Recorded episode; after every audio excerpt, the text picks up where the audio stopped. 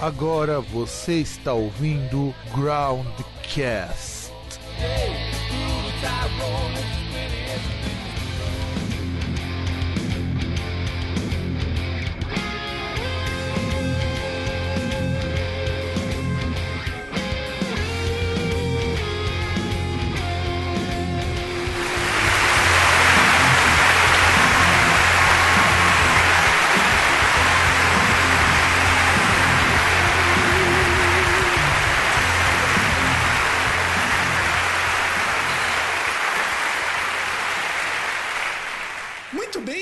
caros ouvintes, depois de quase um ano sem entrevista, finalmente voltamos com o Groundcast Entrevista. Eu tenho que dizer que é parte é culpa minha, por conta de uma série de coisas, série de problemas que eu tive ao longo do primeiro semestre. E a gente já começa uma entrevista em grande estilo com uma banda de hard rock, que aliás é uma coisa que tem ficado muito presente aqui no programa nas últimas edições, o que para mim também é maravilhoso. E com uma banda que eu fiquei muito feliz de poder entrevistar, porque finalmente eu fico assim muito chocado que existe há um tempão, eu não conhecia e me arrependo muito disso. Então, vai aí, Fred, se apresenta pro pessoal.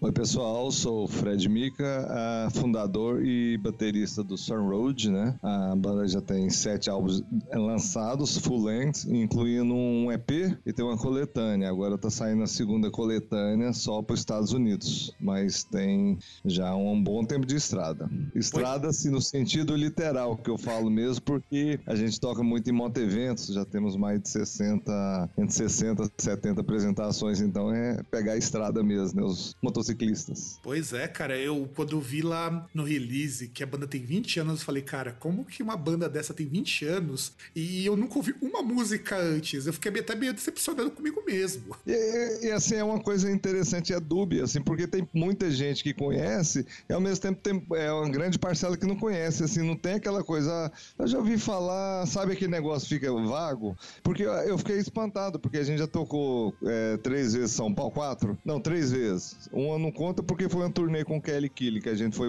músico suporte, é um ex-vocalista do Michael Schenker Group, Trans-Sibéria Orquestra, então essa eu nem conto, porque foi só música deles. Então achei assim, e, as, e duas vezes estavam bem cheio, né? O Blackmore Bar e outra vez foi no Manifesto Pub. Então assim, eu fiquei surpreso e venderam, e a gente conseguiu vender da, da primeira vez uma, quase uma caixinha inteira e da segunda vez uma caixinha e meia. Então assim, ou, ou, ou o pessoal conhece ou não conhece, sabe? Fica assim uma coisa, não tem aquele igual que vê uma banda vaga, sabe? Assim, já vi falar, mas não conheço, ou conheço uma música, não conheço a fundo da banda. Ou, é interessante, né? O nosso caso não é aquele de ame ou odeio. É de, parece que é diferente de todas as outras. Ou conhece ou não conhece. Pois é, né? eu lembro uma vez, faz uns anos, que eu tinha entrevistado um músico aí da região de Goiás também, né? E Sim. ele me mostrou umas bandas assim de stoner, umas coisas que até hoje eu tô tentando lembrar quem que são essas bandas. E eu falei, cara, eu acho que aí para esses lados tem uma cena de rock tão legal e que infelizmente a gente acaba não conhecendo. Eu, eu realmente fiquei muito surpreso. É, aliás, fiquei surpreso primeiro porque eu fui ver a banda de hard rock. A gente vai lá, aqui no Groundcast o nosso foco é um pouco mais em coisas mais experimentais, aquela coisa toda. Falei, ah, vou escutar, eu vou escutar porque a gente nunca entrevista ninguém sem conhecer o mínimo. E aí eu falei, caramba, meu, mas é uma banda de hard rock, mas não sou como aqueles hard rock afetado que o pessoal curte. Eu falei, cara, isso é interessante.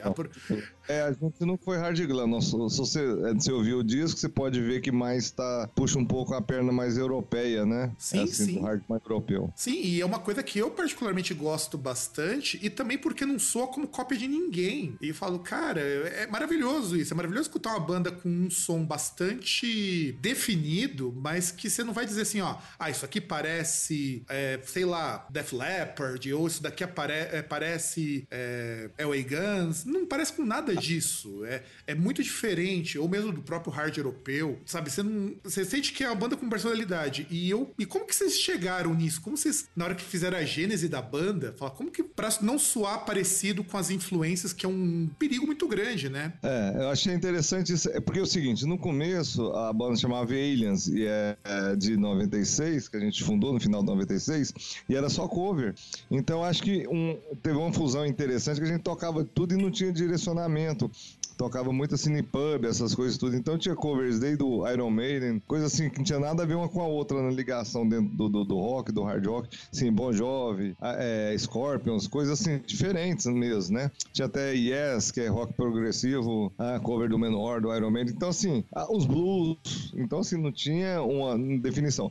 Um ano depois, a gente mudou o nome para rebatizou a banda de Sun Road, né? Que foi no final de 97 e decidimos não, agora em diante vamos é, investir nos autorais, né? E então, mas eu achei interessante porque cada um tava com a gama de influência diferente. Mas aí a gente falou, olha, tem que seguir uma métrica para não, não ficar parecendo um supermercado de estilo, né? Um vem com a influência assim mais heavy, tradicional, outro hard, um outro meio blues, outro progressivo.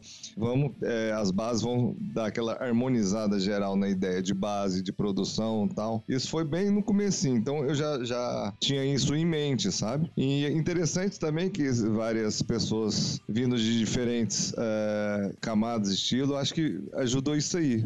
É, ao mesmo tempo, você tem, você vê é, trechos de uma coisa aqui, outra ali, mas ao mesmo tempo ajudou a gente ter uma cara, aquele amálgama, né? Diferente de tudo. Uma fusão bem, bem rica, né? Se você for ver cada música, ela é bem diferente da outra. Sim. Eu acho que foi por. Sim, sim, sim. Eu acho isso legal. Só, só te cortando um pouco, vou fazer daquele momento meio Faustão. É, era isso que eu ia comentar. As músicas não são iguais. Eu acho isso maravilhoso, inclusive. É, inclusive, eu, uma vez eu vi uma, uma menina aqui no estúdio, ela tinha três álbuns nossos e falou, cara, o Sarrote parece um hard rock experimental. É kraut, kraut hard rock. Eu falei, não, não é bem por aí, porque assim, não é experimental. As músicas não tem aquelas delongas que, que tinha aquelas bandas kraut rock alemã dos inícios dos anos 70, que, que não tem, ah, parecia uma coxa de retalho, né? A gente tem aquela ideia de refrão, gancho, as ideias, estrutura já pré-delimitada, pré-refrão, tudo que a gente vai fazendo conforme a montagem da estrutura musical. Então não é aquela coisa experimental.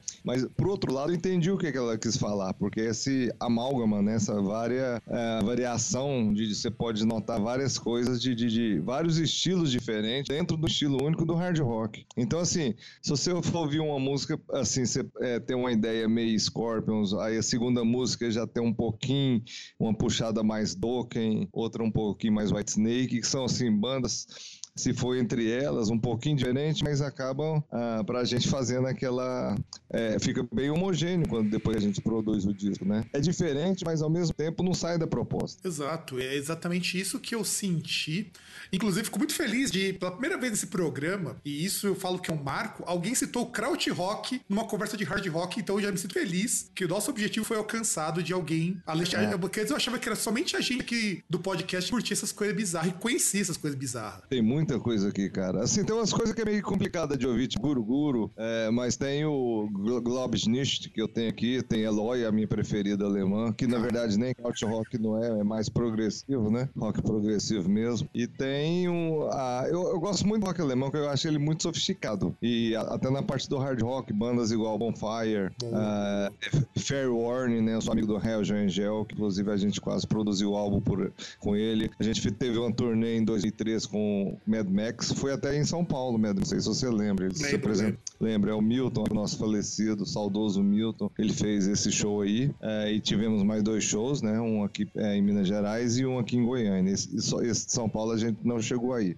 E o Milton fez. Então o Michael Voss. O Michael Voss também abriu muito caminho para mim nessa cena alemã, que ele faz muita coisa. Ele já foi do Michael Schenker na sequência, então ele, ele produz, é o diretor artístico da SPV Records, que é alemã, e, e joga também alguns materiais para Frontiers Records, então eu achei muito interessante isso aí.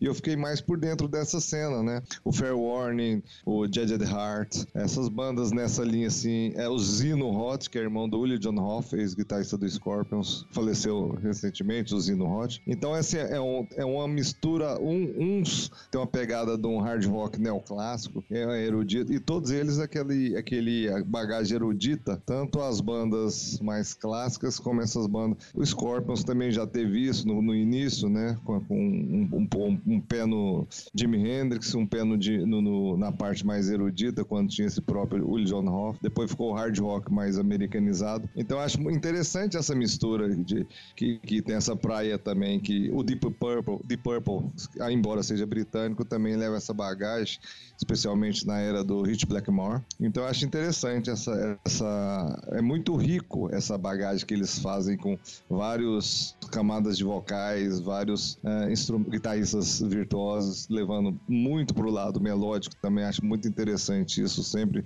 a melodia é o fator primordial dessas bandas todas. E aí, eu queria também, na verdade, eu devia ter perguntado isso logo no começo, mas é, dane-se ordem de pauta, né? Como que você ah. começou, Fred, a tocar? Como que você se interessou a... e você viu, poxa, eu tenho, eu vou fazer isso da minha vida? É, foi assim por etapas, porque quando eu era adolescente, pré-adolescente, uns 12, 13 anos, eu comecei a ouvir interessar mais coisas uh, que meu, do meu tio, eu ficava lá muito, minha mãe trabalhava, então eu vinha da aula, passava a tarde lá, fazia tarefas escolares, essas coisas, e tinha aqueles bolachão. Aí eu comecei a ouvir Beatles, Rolling Stones, ele tinha lá umas coisas mais pesadas pra época lá, tinha Led Zeppelin, Jimi Hendrix, né? Hoje ele tá mais de 60 anos, mas assim, eu achei interessante porque na época ele era jovem, né? Uns, uns 30 anos, e eu nessa idade, 12, 13 anos, 14 anos, eu comecei a ouvir quando ficava na casa desse tio.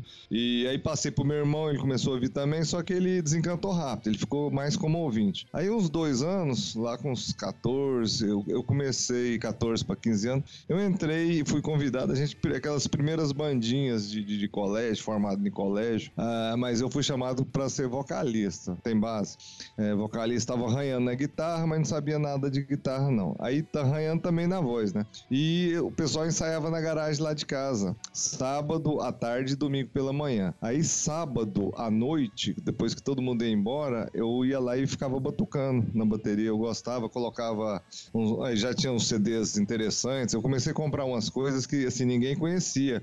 É, aquela Suíça Crocus, eu comprava Triumph. E isso lá por 84 para 85, aqui tinha uma loja chamava Opus. Chegava muita coisa é, diferente e importada e cara, né? Eu juntava toda a minha mesada para comprar isso aí. Eu descobri o UFO, né? UFO, ah, essas bandas todas eu fui comprando, é, é, entrando nessa área, porque eu sempre fui mais pesquisador. E nessa época lançou aquele do Leopoldo Rei, aquele livro negro do rock, você deve conhecer ele, o dicionário do uhum. rock. Conheço, é muito bom, inclusive. Muito bom livro. Sim, claro. Então foi um que orientou. Eu fui, fui tomando conhecimento dessa banda, eu fui lendo, né, esse livro, comprei outra enciclopédia, tinha que aquele, saía muita coisa na Som 3, né? Tinha aqueles, aqueles posters mega gigantes e tal. Pregava lá em casa. Uh, meu pai e minha mãe ficavam enchendo o saco e fechei a, o quarto tudo de pôster. E aí fiquei é, lendo a respeito de banda tal, ia lá, pesquisava, comprava o vinil. E então, e aí nessa época eu ficava tocando em cima, já na batera. E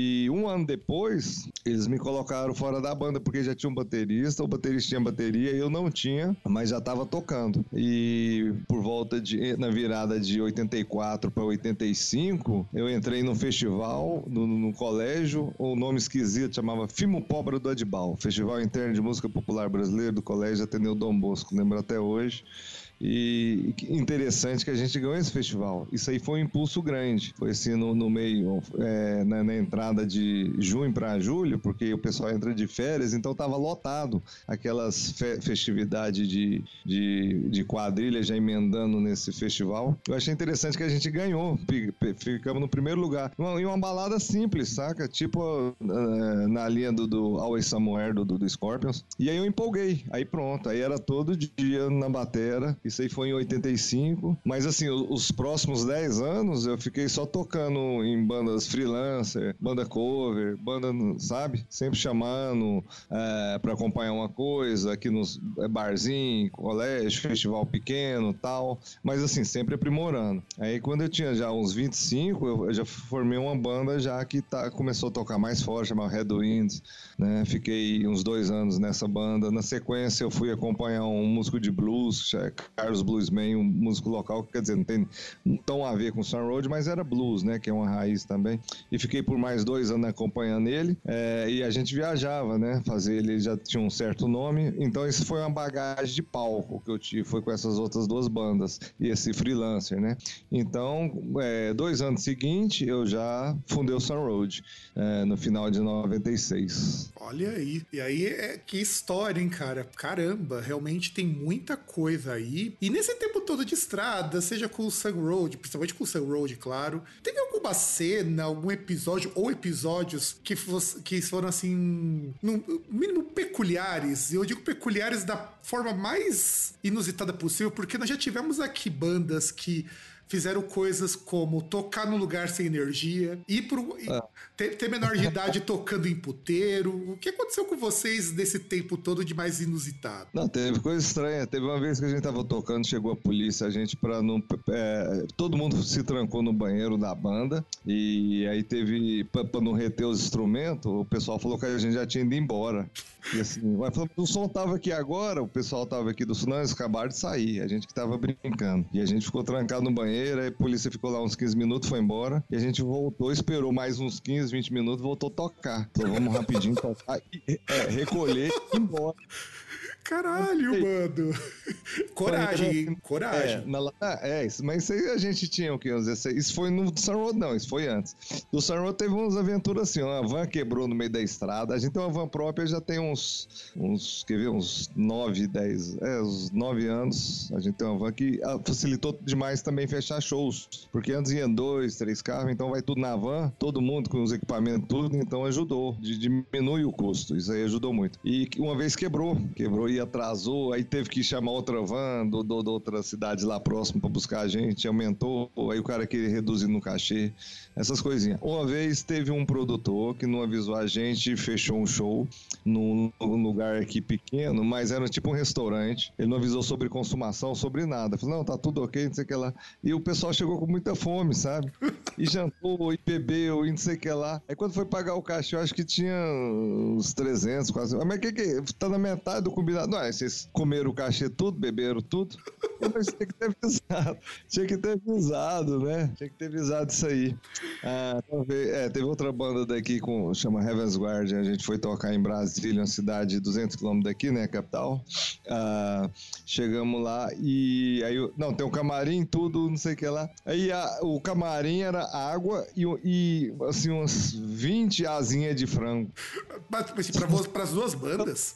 É, para as duas bandas uns 20 Meu, que, né? que miserável. É, eu nem como frango, eu falei, pode ficar com vocês aí, eu vou comer bombom. Aí eu, eu tinha bombom dentro da van, voltei lá, é, é, comemos bombom, né? Então teve essas coisas aí. Teve uma vez que a gente começou a viajar é, e o. Porque tinha duas guitarras, agora a banda é um quarteto. Mas aí a gente tava viajando, assim, já tinha andado uns 10 quilômetros. Falei, cadê, cara? Cadê o Alberto, o segundo guitarrista? Falou, aí, tá lá no fundo da van. Não, não tá não. A gente Tava deixando ele, ainda bem que foi os primeiros 10 quilômetros.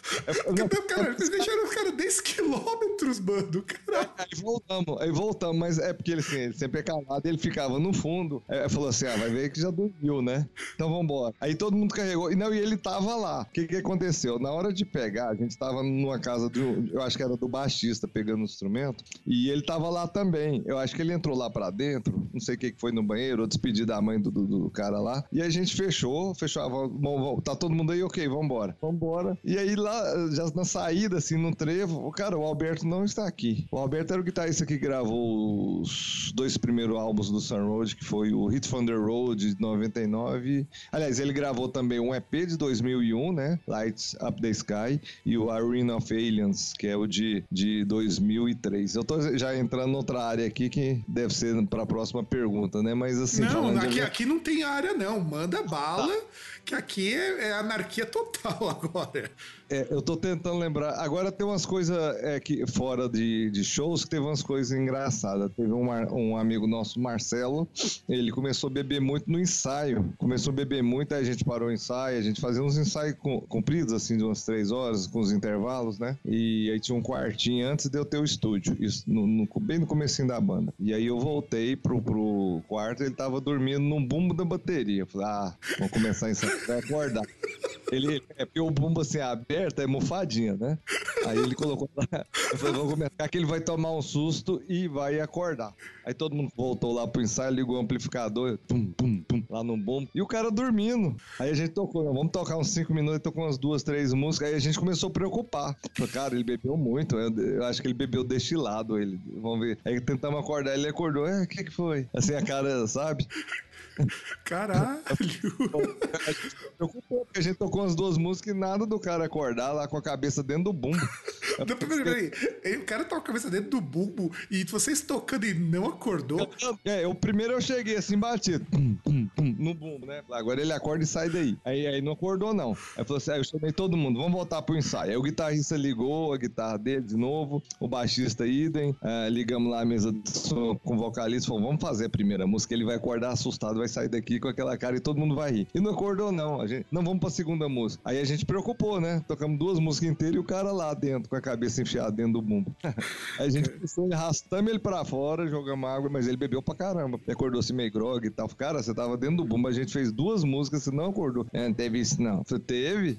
Devia ter filmado, né? Porque mas ninguém tava com. Não existia celular. Você já tem o quê? Uns 20 anos? Nossa, cara. Caralho. Ah, outra, outra história engraçada aqui. A van nossa é branca, aí pintada Sunroad vermelho. Assim, é, o, o logo, né? Sunroad, logo é, dos dois lados da van e em cima no teto. Tem um, ele tem uma, uma proeminência na frente da, da van, então a gente então, tem três logos do Sunroad. E então fica vermelho e branco, né? É as, é as, cores de um time aqui que chama Vila Nova. E eu nem torço pra esse time, pra você ter uma ideia. Aí tava um jogo Vila Nova e Goiás, o, o, esse Vila Nova perdeu. E a gente andando na van, é, entramos bem no meio da torcida do Goiás. Os caras começaram a chutar. Achou que a gente era do Vila. Porque assim, vermelho e branco as cores da van, saca? E aí chutando a van, não tinha jeito de arrancar nem pra um lado, nem pro outro. A gente tava voltando do evento, domingo à tarde, tinha acabado o jogo aqui, por volta das 9 horas no estádio aqui, estádio Serra Dourada, 8 e meia, 9. E tinha muita gente na porta. Porque minha casa aqui é, é, é pertinho do estádio, deve dar uns 250, 300 metros só. Então a gente ficou apurado esse dia, porque ficamos isolados no meio da torcida do, desse Goiás, Goiás Esporte Clube, chutando a van, porque a van é vermelha e branca. É, o pessoal podia ter pelo menos lido, né, o, o Sun Road ali. É, e eu não torço nem para nenhum dos dois times. Meu time aqui é o Rubro Negro, é o Atlético, né, Atlético Goianiense e o Flamengo do, do Carioca. Quer dizer, os dois são rubro-negro, vermelho e preto. Aí, aí depois que eu saquei, falei, nossa, entramos no meio da torcida do Goiás, que é verde, e tá achando que a van é do, do Vila Nova. Não, mas, não, mas realmente essas, essas, acho que a história mais inusitada de ser confundido com, com van de time. Eu acho que o pessoal né, devia estar tá muito na fúria para não perceber que não fazia o menor sentido ter é. van de time a essa hora. É, é, eu acho que é porque a gente entrou, já tava meio assim, entrando bem no núcleo lá onde que estava voltando a pé e viu a van é, totalmente branca, escrito vermelho, os logos tudo vermelho. Acho, sei lá, a reação dos caras. É, bom, é, deixa eu fazer então uma pergunta com relação ao, ao disco novo, né? Que vocês Sim. lançaram este ano, o Hit Strokes. Hit Strokes. É, o que, que você poderia nos falar sobre ele? Porque eu tava dando uma ouvida, eu percebi assim, ouvi os discos anteriores também. Há assim uma mudança bem interessante no, na, pelo menos o que eu senti nesse disco que ele parece muito assim, ele é muito coeso com as influências e ah, tá. que eu sinto aquela coisa assim, a, aquilo que a gente falou no começo de que é, você tem as influências, tem uma puxada aqui, uma puxada ali, mas ele não parece não parece com nada das influências, ele se baseia e não se influencia demais. É, o que, que, você poderia falar? Como foi a produção desse disco? Como são as composições? Quanto tempo levou para esse disco ficar pronto do jeito que vocês queriam e tudo mais? É, eu, eu tenho um tempo para cá, a gente formatou uma ideia de composição. O que, que seria? Ah, primeiro a gente é, faz junto a ideia de, de melodia, do vocal, tudo, a gente que aprendeu a ver a música como um todo, uma visão panorâmica. Qual é essa música? Então vem os guitarristas com os riffs e a gente já vai solfejando as ideias de vocais, tudo, tentar unir, porque tipo assim, umas coisas mudam é, no decorrer do caminho. Pra não ter esse problema, a gente já faz tudo junto. É, não tem aquele negócio, nossa, aqui eu podia ter colocado o refrão assim, podia ter colocado um outro pré-refrão uma coisa aqui, outra ali. Pra não ficar com essa ideia, a gente geralmente, eu e o antigo vocalista, né, que ele também era guitarrista, ele compõe umas bases, uns riffs, a gente junto montava as melodias, fazia o solfejo, tudo, e com a parte já estrutural da a gente gravava aqui no meu estúdio, as partes de guitarra e voz, assim, só o solfejo, eu já fazia a letra em cima, porque já tinha aquela guia melódica de voz. Então já não tinha aquela ideia de, nossa, lá pra frente vamos adicionar isso, não, já, tá, já tava mais ou menos formatado. Isso de, desde o álbum Car Carven Time pra cá, que foi 2013.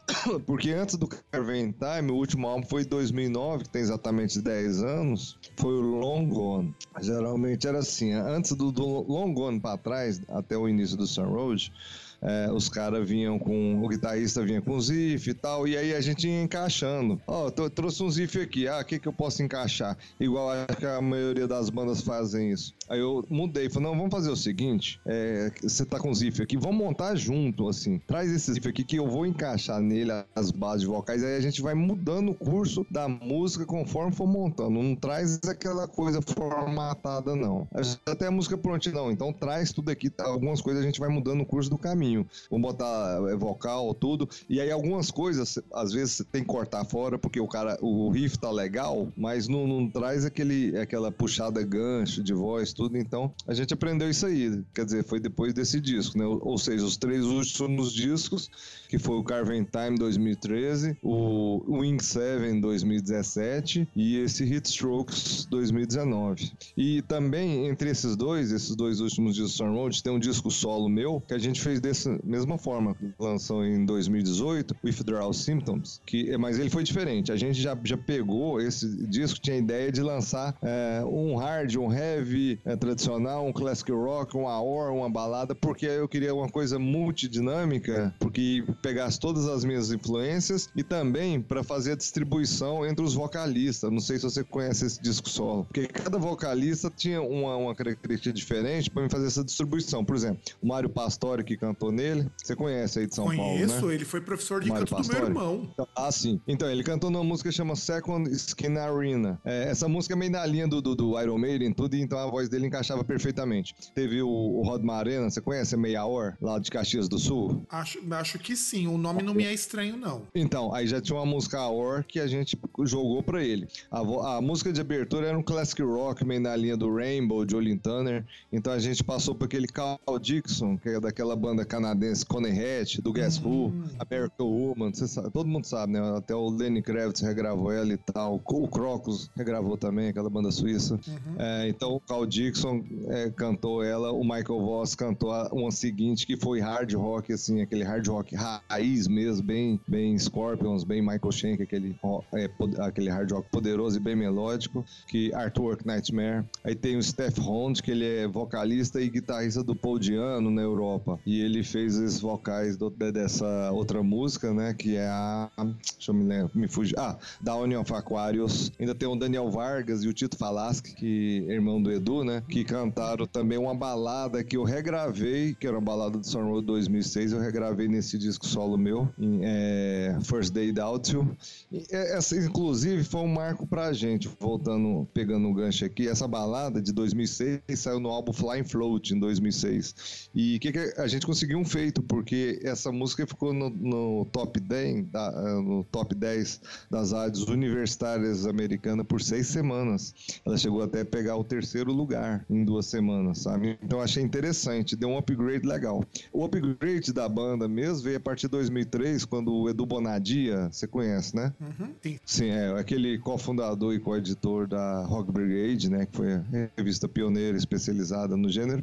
Ele foi empresário nosso entre 2003 a 2000 2008. Quer dizer, foram cinco anos que a gente conseguiu uma coisa internacional. E a gente também pegou uma gravadora chama Avantage Records, hoje ela é extinta, né? Então pegou os álbuns de 2003 e 2006 e lançaram nos Estados Unidos. Então foi bem interessante isso. Isso foi o que mais abriu o caminho pro Sun Road nessa época. Porque antes disso a banda assim era conhecida só aqui, Goiânia, arredores. A gente tocava aqui no interior do estado, tudo. E então deu um upgrade legal para fora. E a partir desse disco, é, não teve nem outro disco que a gente não conseguisse uma distribuição para fora. A partir dessa época, desculpe. Então a gente está com a Rox Records, que já lançou os três últimos discos nos Estados Unidos. Essa coletânea vai lançar pela Rox Records também. Rox Records foi o que lançou, foi aquela descobridora do Striper, né? É uma banda que está vindo no Brasil de novo, é uma banda cristã. E tem um. No, no Japão também abriu o mercado através daquela Understein Music, que foram nos dois últimos discos nossos. E tem a Disc Union, que ele faz uma co-distribuidora com eles. Então achei interessante esse bolo assim para fora.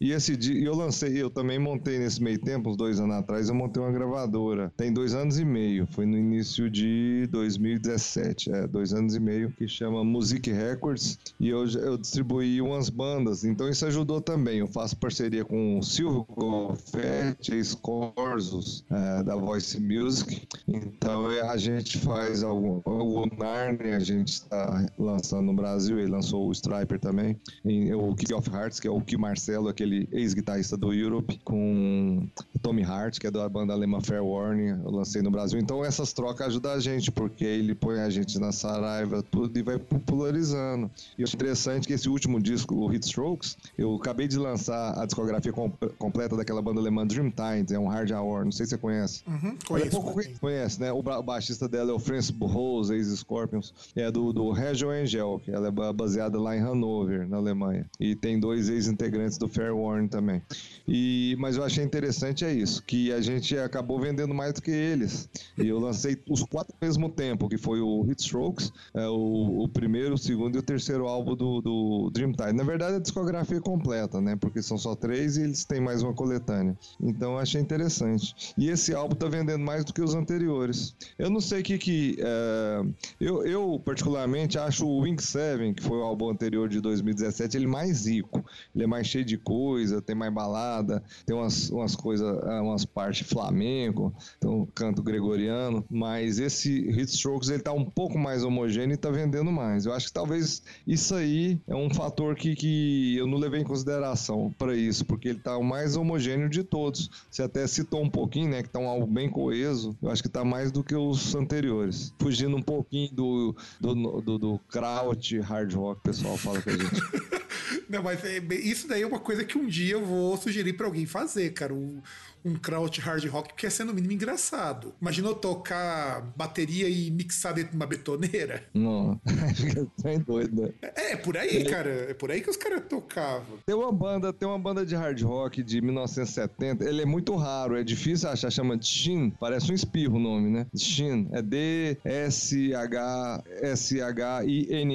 a banda alemã. E ele, ele é kraut hard rock. Opa, isso já me. Eu vou dar uma procurada disso daí, porque. É o único conheço. Porque, olha, realmente, isso, isso, é, isso é um tipo de achado que não se pode menosprezar. E, aliás, Fred, aproveitando, é, que eu vi um também dia. umas entrevistas, que eu vi também aqui no, no, no Press Release, e que você comenta muito, né, quando vai perguntar das letras aqui do, do disco novo Sun Road, ah, e, fala, uhum. e, e, o que me chama muito a atenção é a ideia de que o rock tá meio, tá meio banalizado, e eu tenho que dizer que eu concordo contigo antes de mais nada, porque Sim. tem uma série de coisas de até de bandas que eu gosto que às vezes me dá no saco E como que você enxerga então essa banalização? Explique melhor isso. É, eu acho que tem um padronizar um padrão cultural que fala, olha, pra você entrar, assim, é o inconsciente uh, coletivo que fala assim, pra você entrar no rock você tem que compor assim, você tem que agir assim, você tem que fazer isso, você tem que isso. E as letras tem que ser isso.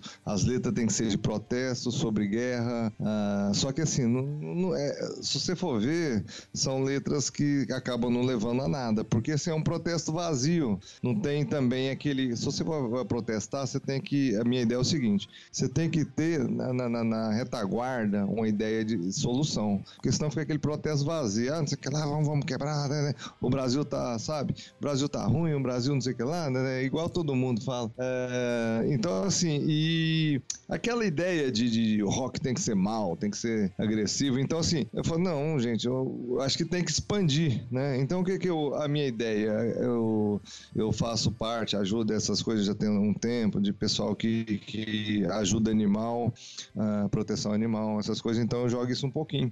Uh, questão de, de da, da, valorização do, do ser vivo como um todo, não só animal, né, o ser humano também e a banalização do, do, do, da ideia do ser humano, a futilidade. Só que eu faço isso de um jeito bem, bem subjetivo e a pessoa vai notar nas letras que, que é mais que eu sempre levo para o lado otimista da coisa, o lado que ao mesmo tempo que fala, mesmo que subjetivo, aponta uma solução, aponta uma ideia da pessoa de uma progressão uh, mental da pessoa, social. Então acho isso muito importante, porque tá assim, tá muito. Eu não sei se o roqueiro atual anda acomodado, tanto musicalmente como liricamente. A gente vê umas bandas também padronizadas. Eu, eu vou escutar umas bandas daqui, uh, uma parece a outra, que parece a outra. Ah, vamos seguir essa linha, vamos seguir assim. Assim, a gente, o Sunroad, por exemplo, a gente nunca teve uma fórmula, né? Uh, a fórmula central seria isso aí, um hard arena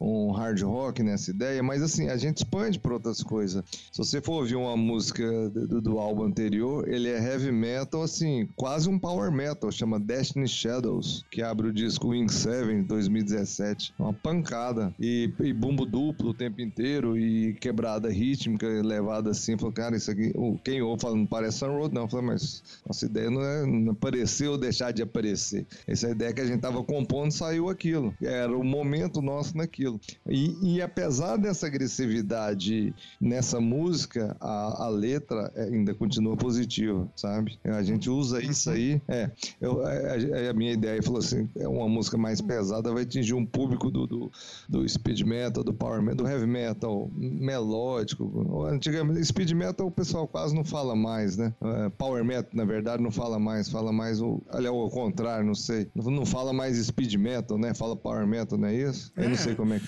Não, speed metal é uma daquelas classificações mais bizarras porque. Achei é... assim, tosco essas denominações de subgênero do sub, do sub, do sub. Aí você nem sabe que, com quem que você tá conversando, nem você, nem, acaba nem sabendo o que, que você tá tocando. Aí eu falei assim: não, é, surgiu essa ideia, a gente queria uma música rápida, porque a gente tava inconformado com a coisa, mas assim, minha ideia de.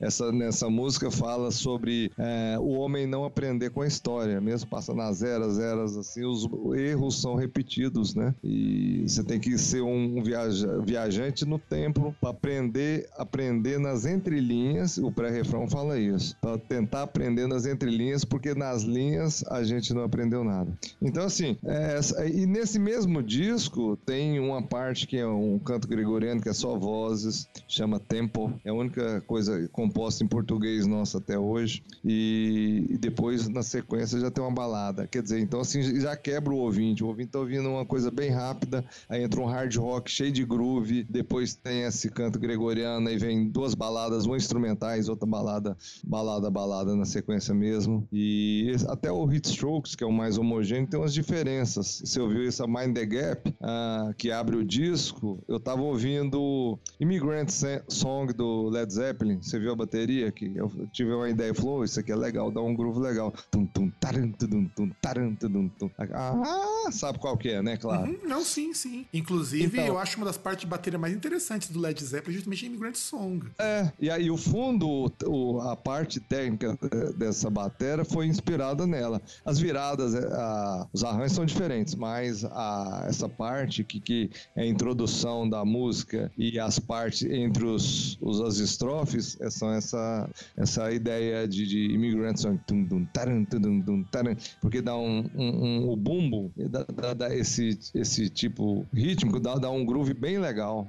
E, e casa na guitarra e, dá uma, e possibilitou a gente fazer uma melodia tão legal que colocamos essa faixa, que é Mind the Gap, como uma faixa de abertura. Hum. E aí tem uma coisa que eu acho sempre muito, muito ruim aqui no Brasil, e eu falo isso até porque meu irmão mora fora, ele fala que é um pouco diferente, que é com relação à valorização do músico como alguém que também trabalha, fica lá só tocando guitarra de final de semana na garagem enquanto toma umas cervejas. E muitas das bandas que eu entrevisto é muito raro alguém viver de música. Não tô falando nem viver da própria música, mas viver de música. E você tem um estúdio, você consegue sobreviver de música. Sim, não, sim, mas assim, com estúdio, com... deixa eu te falar, todos do Sun Road sobrevivem de música. Isso aqui facilita a gente viajar, facilita fechar shows, facilita tudo e todos são autônomos. O que que acontece? Olha só, eu tenho um estúdio, eu trabalho com sonorização, é, loco também para equipamento, ah, desculpa, o equipamento para casamento, para formatura, é, essas festividades,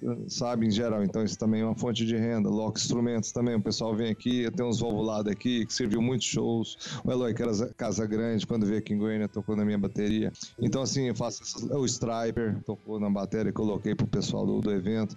Então tem essa parte de locação, tem o estúdio aqui que eu faço ensaio e produções, né? E tem a, a, a, o próprio Star Road, né? E também gravo outras bandas. O pessoal, inclusive agora tem, teve duas bandas que acabaram de, de, Eu tenho duas salas de ensaio, eu te falei aqui. Tem duas bandas ensaiando nesse momento e teve duas que já foram embora. Então, então é, tem essa fonte de renda e eu, eu dava aula de bateria, só que não tá tendo mais tempo. Parei já tem, tem uns dois anos. Eu terceirizei uma das salas aqui para um outro baterista que dá aula.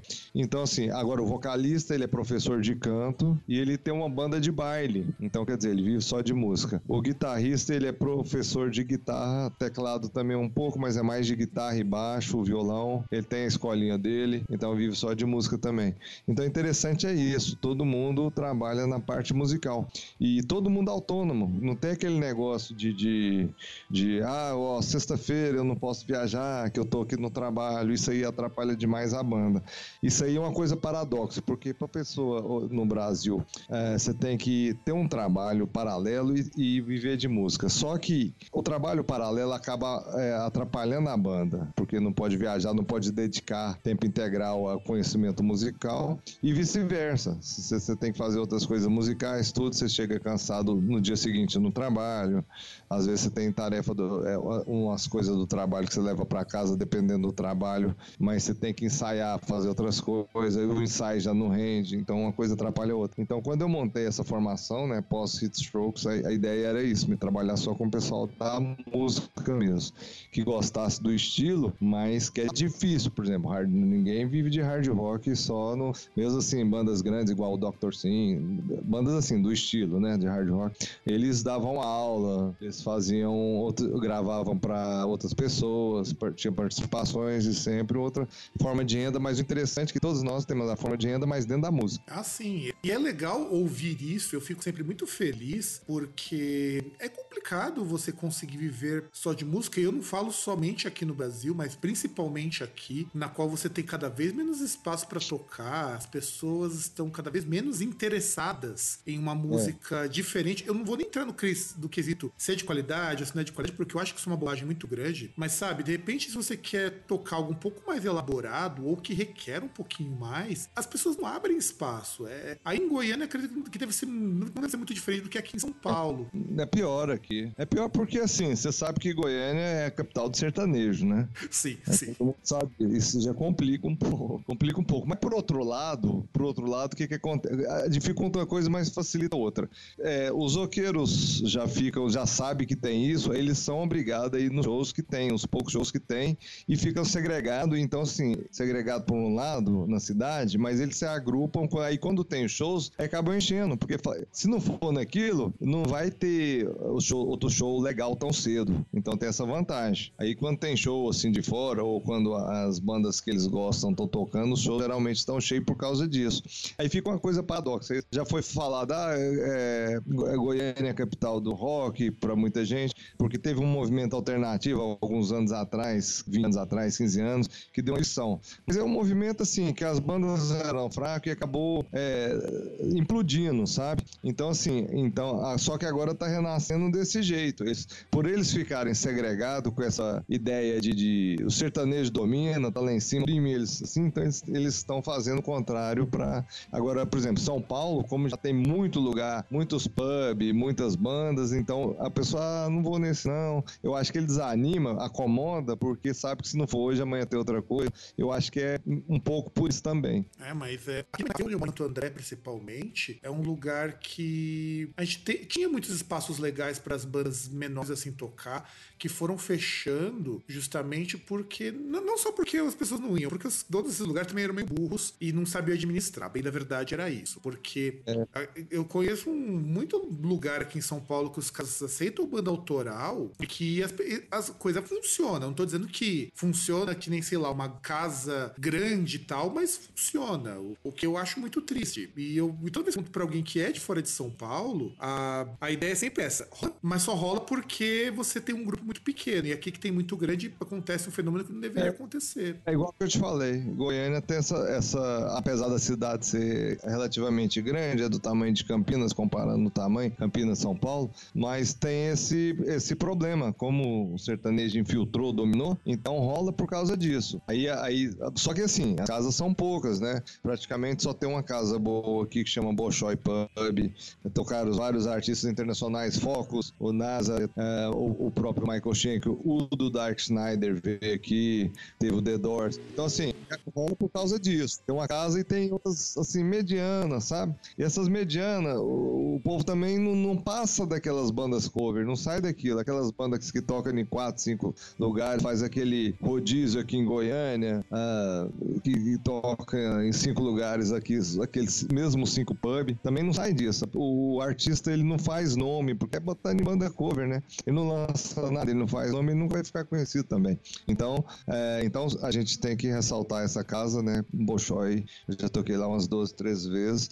Então, é, essas cidades assim, geralmente tem uma casa que ajuda nesse sentido. Pelo menos que é uma ou outra, mas sempre tem. E aí em São Paulo é, já são conhecidos o Manifesto, né? O Blackmore é uma pena que fechou, mas tem o Manifesto Pub que a gente tocou, gostou muito. Tocamos aí em 2017, 2015. Não, 2016, 2017. 2015 foi no Blackmore. E então achei, achei bem interessante a casa. É, parece justamente com a casa daqui. E voltando naquele outro assunto, você está falando do, do, público, tem uma coisa, um movimento interessante que está começando a acontecer. Já está acontecendo, acho que tem um ano, um ano e pouquinho, que é o do DJ. O DJ, por que, que eu tô achando, eu achando esse movimento do DJ interessante? Porque ele, é, as bandas covers vieram, eles atrapalharam o, o trabalho dos autorais, né? E os DJs estão vindo, estão atrapalhando justamente, o, a, pelo menos aqui em Goiânia está sendo assim, o trabalho das bandas covers. E as autorais estão subindo por causa disso. Por que, que eles atrapalham? Porque eles vão, são mais baratos do que as bandas covers, eles tocam as músicas originais, originais remixadas, e o povo acaba gostando mais. Então, quer dizer, é, uh, tem aquele ciclo. As bandas covers vieram atrapalhar as bandas autorais, daquele pessoal que produz mesmo, e agora o DJ tá vindo e ajudando é, indiretamente as bandas autorais. Eu acho bom, eu, eu dou maior força aos DJs. é, tem, tem que dar força mesmo, e, e, dependendo do lugar, aqui em São Paulo a gente ainda não tem esse movimento com o DJ, mas o DJ tem um papel bem interessante em algumas casas de rock aqui, que é de também apresentar bandas para as pessoas. É, é porque que... assim, eu vou te falar uma coisa, tem anos, tem décadas na verdade que eu não saio para ver show de banda cover, não me interessa assim, porque assim, se eu for para ver cover de determinada coisa, eu prefiro a, ver um DVD original, sabe, ver um DVD original, ou, ou eu sou curioso, se eu quero ver alguma coisa, eu vou ver uma banda tocando música autoral para descobrir alguma coisa, mesmo que ela não é conhecida aqui na cidade. Ah, tem, tem, vim falar em tal banda, vou lá conferir. Música própria, tudo. É diferente você fazer assim um, um, um show de 10, 12 músicas, botar uma, duas cover, do que você pegar aquela banda que toca tudo cover, sabe? Eu não tenho saco pra isso. Tem décadas que eu não vou, não me interessa. Os amigos às vezes chamam uma coisinha aqui, outra ali, oh, minha banda, porque aqui é um estúdio, né? Eu falo pra ele, olha, banda cover, eu não vou, cara. Não, eu te dou ingresso, vai lá, cara, não vou. Eu prefiro ir em casa. Ah, cover do Led Zeppelin. Não, legal. Eu vou em casa, abro lá o Kennebrook, o festival lá, põe meu DVD e fico tomando um vinho muito melhor. Tô vendo o original, pra que que eu vou ver cover? E pelo menos tá confortável, né? É, não, e vendo o original mesmo. Cover, você liga, uh, você liga o coveiro, né, quem faz cover pra mim. Você liga lá o CD, o DVD e ouve o original. Agora, é diferente assim, de você fazer uma regravação, né? Ah, igual a gente já gravou duas músicas. Uma foi do Scorpions, outra do Nazaré, Nazareth. Uh, uma no meu disco solo e aquela Say My Hand, que é um disco até do Scorpions de 75 45 que a gente toca ao vivo. Mas aí é tipo assim, deixa de ser uma cover, né? Porque a gente teve essa autorização, regravou, tá no nosso disco. É uma cover, mas não é, já, já faz parte do repertório, né? Aquela ideia de vamos coverizar a banda, vamos fazer um tributo, né? Agora, tributo é um pouco diferente. Tributo eu acho interessante porque um pouco mais do que cover, né? Porque tributo, aquela banda encarna a outra banda, né? Igual tem as Iron Maidens, aquela. Então ele encarna outra banda, se veste igual. Aí acho uma perso... É, é, personifica aquela banda. Então acho uma coisa mais artística. Agora, cover não tem, não tem muita coisa de, de para elogiar, não. Não, mesmo sim, por... sim, sim, não dá para aproveitar mesmo. Eu, eu digo isso porque, assim como você, eu não vou em local com banda cover, porque eu uhum. acho que é, você, que é a forma mais canalha que o dono da casa tem de ganhar dinheiro. Desperdício total de tempo, eu acho. Eu podia estar tá lendo, podia estar tá ouvindo um filme, eu podia estar tá ouvindo, claro, a banda original e perdendo a banda cover. Exato, exatamente. E a gente tem aqui no Groundcast um, um dos nossos quadros que foi sugerido pelo outro podcaster que grava comigo, César, há muitos tempo, faz quase dois anos, que é o seguinte: a gente sempre pergunta aqui pro nosso entrevistado aquela coisa que, que os americanos, os pessoal mais, que, mais anglicanizado que gosta de chamar de guilt pleasures. Aquelas coisinhas que você escuta mas é. você sabe que dá aquela vergonhinha de dizer que curte. A gente sabe que todo ah. mundo passa por isso e não quer dizer necessariamente que seja ruim, mas dá aquela assim, vergonhinha. Tipo, eu curto muito pop dos anos 90, eu acho maravilhoso, mas é meio vergonhoso dizer que escuta um Simple Red, porque não é das coisas mais honrosas. Eu acho legal o Simple Red. Não, é muito legal, mas é, é aquela coisa melosa e tudo mais. Quais são os seus é. guilty pleasures? Tem, tem, tem as coisas diferentes, né? Ah, tem, tem muita coisa. Eu, eu não, não considero isso vergonha, não, mas assim, tem umas coisas que. A ABBA, por exemplo, eu acho legal as melodias do ABBA. Muita gente acha brega, Bidiz, ABBA, mas eu gosto dessa parte de disco, saca? Eu acho legal essa Donna Summer, é, Diana Ross. Eu, eu, escuto isso até hoje. Desde quando eu tinha uns 10 anos, eu acho interessante. E essa parte, assim, do, do, do, Bidiz, é, Olivia Newton-John. Olivia Newton-John até que não, não gosto tanto, não, mas acho legal as vozes dele, aquelas vozes que ele faz terça, quinta, cantando tudo afinadinho. Acho interessante é o ABBA também, né? E banda sueca. Então é, é mais nessa linha, eu acho. E tenho que ver o que, que eu posso falar aqui. É diferente. Assim, né? É, seria isso aí, mais ou menos nessa linha. É seria o disco 70, né? Aquele discoteca que eles falavam, disco ah, no final dos anos 70, início dos 80. Isso eu escuto muito. O pessoal aqui fala que é muito brega, mas eu continuo escutando até hoje, uns, uns mais de 30 anos depois que lançou. É, eu, eu acho um pouquinho brega também, um pouco do disco, mas eu gosto muito de algumas dessas é. coisas. por exemplo, eu acho maravilhoso, inclusive porque não é só a performance, embora o pessoal lembre muito da performance, o Village People, né? É, o Village People, né? O Village People extrapola ainda mais, né? Aí se a gente é, é, agrupar alguma coisa, tem coisa, igual que você falou assim, que a gente tava falando agora antes, que a gente tava agrupando muita coisa no Sun Road, mas isso aí não tem como também, né? Aí vai ser, vai ser outra coisa a banda, não vai ser nem kraut hard rock, vai ser o quê? Disco hard, sei lá se existe isso. Olha, o, é, o, o Daniel se agrupam. Sim, não se agrupam, exato. O Daniel Guidelow fez algo é. assim.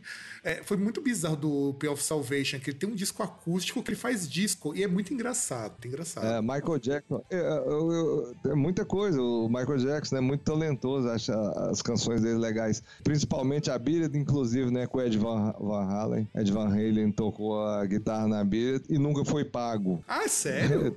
Dessa eu não sabia, Sim. não, cara. Eu sabia da história, mas nunca tinha visto que ele nunca foi pago por essa música e nunca vai receber, né? Já que o Michael Jackson morreu. Só se for psicografia, alguma coisa, o médium mandar o, o, o pagamento lá pro, pro Ed Van Halen. Nossa. Então, é, é, é, Você não sabia que o solo era dele, não? Não, o solo, solo não, o solo eu sabia. O que eu não sabia é. é na minha cabeça, ah, ele foi. Porque a, a, história eu conhecia até a parte de que, ah, ele foi chamado porque o Michael Jackson tinha escutado uma música lá do Van Halen, tinha curtido pra caramba um solo, falou, ah, você faz um solo tal. Mas não foi ele que chamou, foi o produtor Quincy Jones, que produziu o thriller. Hum. Ele, é, ele queria um guitarrista da época, pra, pra, porque o Van Halen tava em alta, né? 1982, 83, tava com, no, no, no momento de mais ascensão dele. Ainda lançou aquele 1984, na último disco com David Lee Roth queria um guitarrista permanente na época, né?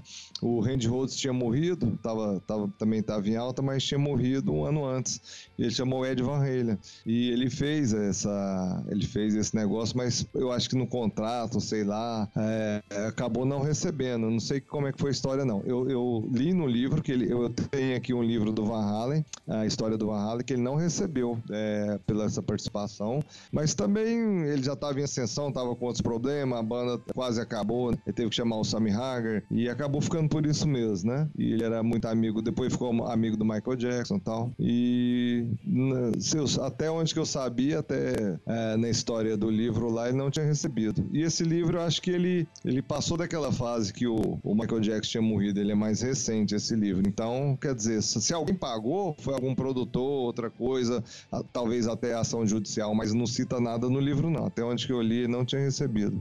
É, realmente é uma coisa bastante triste isso, de verdade. É, é, até porque é uma música muito legal, Beat It, eu gosto muito do é, ritmo dela. Que é um disco bom, é legal. Eu tenho ele aqui, inclusive. Assim, aí tem gente, tem esse pessoal mais, eles falam, né, raiz, uh, que tem que curtir aquilo, eles já, já descartam essas coisas tudo. Agora, se eu falar pra eles que curto ABBA e Bidiz, né, vai, vai dar uns cascos.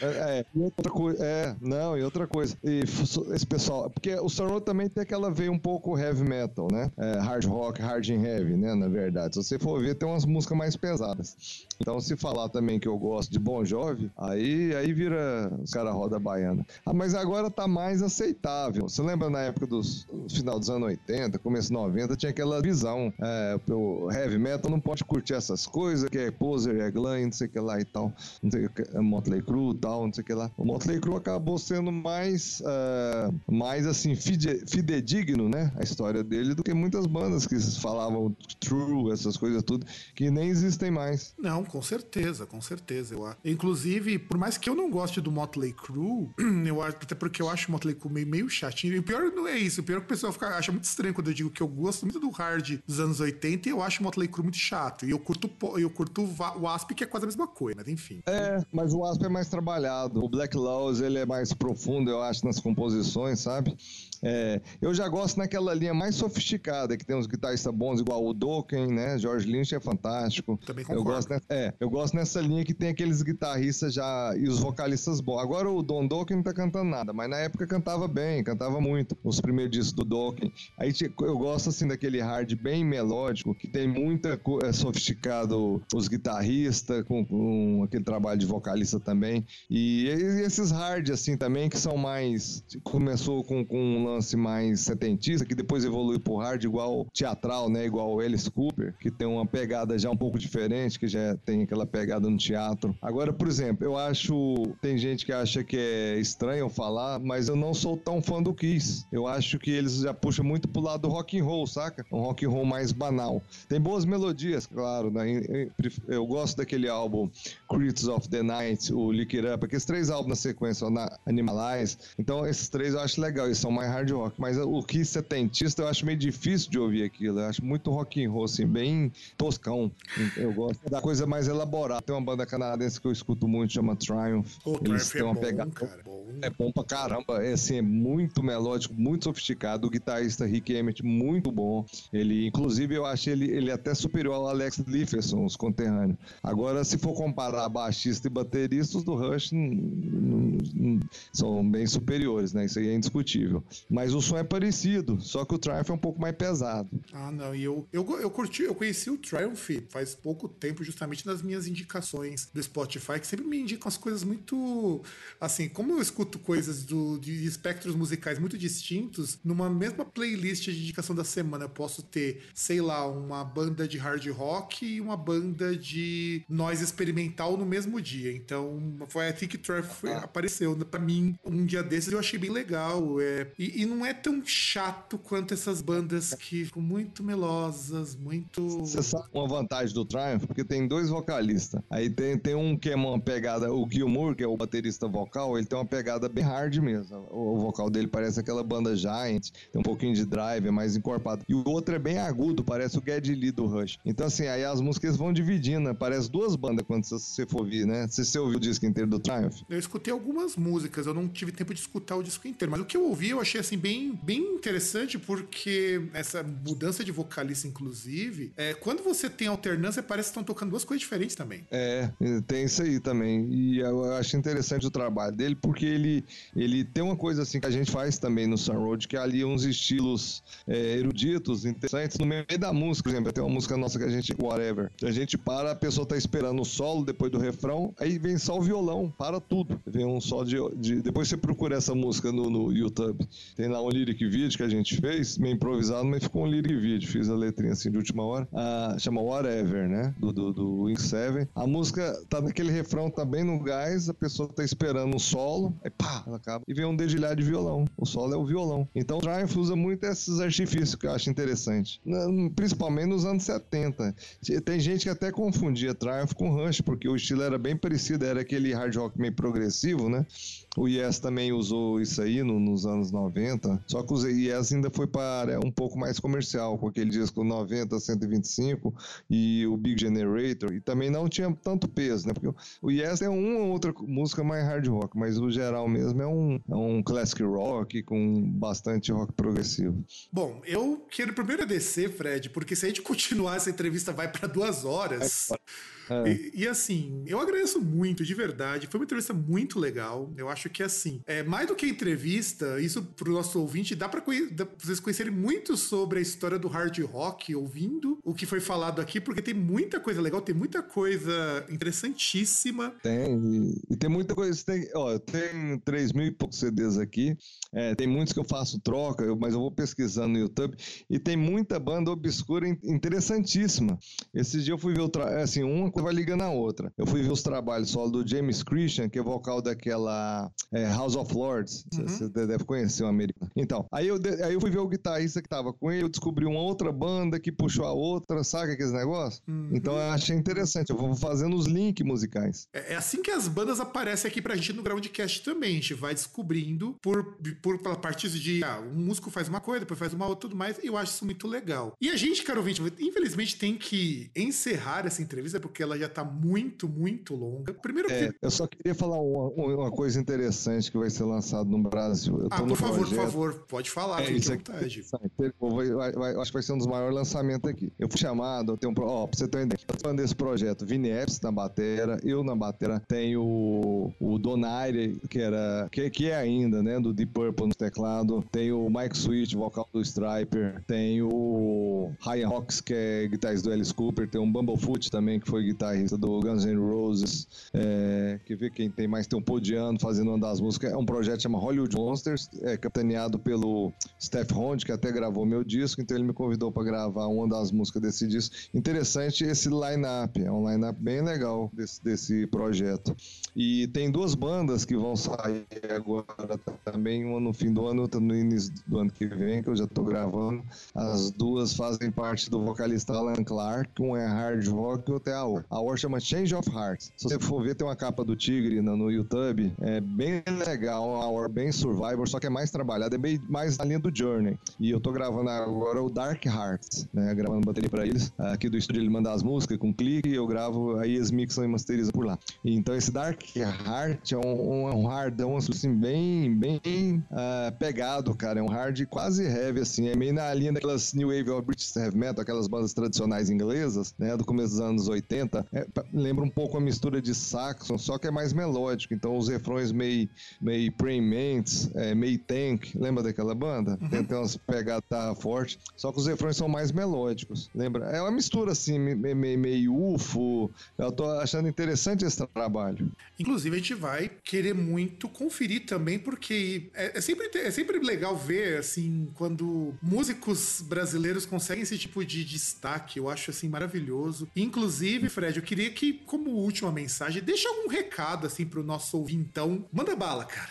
É, eu, o que eu falo é o seguinte, é sempre acreditar e é, é uma mensagem clichê, mas assim é uma, é, é uma coisa que você tem que guiar, é uma coisa interna. Você, você não pode, ah, a música não dá dinheiro, dá porque eu, tô, eu vou vivendo disso. Todo mundo, eu vi isso a minha vida toda, até os 20 tantos anos, quase 30, que música não dava dinheiro. Aí quando eu abri o estúdio eu já tinha 30 anos. Então assim, dá para dar, dar dinheiro, dá para fazer show legal, sabe? Mas tem que profissionalizar. Ah, tem muita gente reclama que não entra em festival, que toca, tá vazio, não sei o que lá, mas aí tem que ter uma autocrítica, isso é muito importante.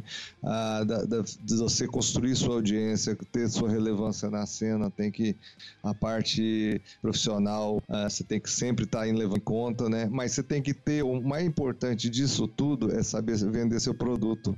Isso você vai adquirindo com anos de estrada, tem o certo, você vai fazendo, fluindo e ter sempre em mente aquela coisa de estar de, de tá, é, ser humilde, diplomata, na verdade é diplomata, né? Aquela humildade é, relativa à diplomacia, mas não pode ser bobo também, né? Senão a pessoa te engana.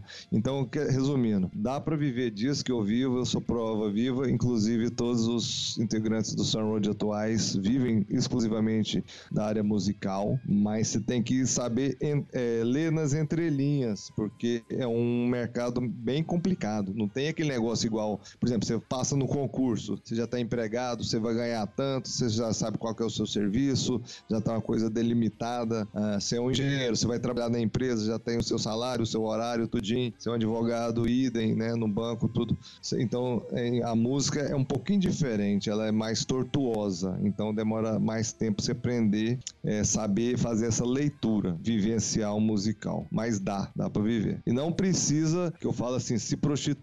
Que que, que eu, se prostituir musicalmente, o que, que seria? No caso de Goiânia, eu tocar sertanejo, ah, coisa que não tem nada a ver, que a pessoa não gosta, né? É o, tocar no estilo inferior, né? Que eu tô falando no caso sertanejo, não menosprezando o sertanejo, mas acaba sendo um estilo inferior, mas tanto lírica como musicalmente, ou então partir para alternativa de covers, que eu acho que isso aí faz parte de músicos acomodados, ou músicos que não têm aquela criatividade, é, ou então, não sei, alguma coisa ficou pelo meio do caminho, mas eu acho que dá para viver de música e do modo satisfatório, não precisando apelar é, para covers ou para outros estilos que a pessoa não gosta e também não precisando ficar assim, a pessoa resignada, ficar grilada que o trabalho é, teve que ir para outro trabalho que não seja musical. Bom, gente, então é isso, mais uma vez eu quero agradecer porque realmente foi uma entrevista muito boa. Foi bom voltar com o Groundcast Entrevista, com uma entrevista tão legal assim. E é isso, querido ouvinte. A gente, você sabe onde entrar em contato, é o Groundcast lá no Facebook, arroba Groundcast no Twitter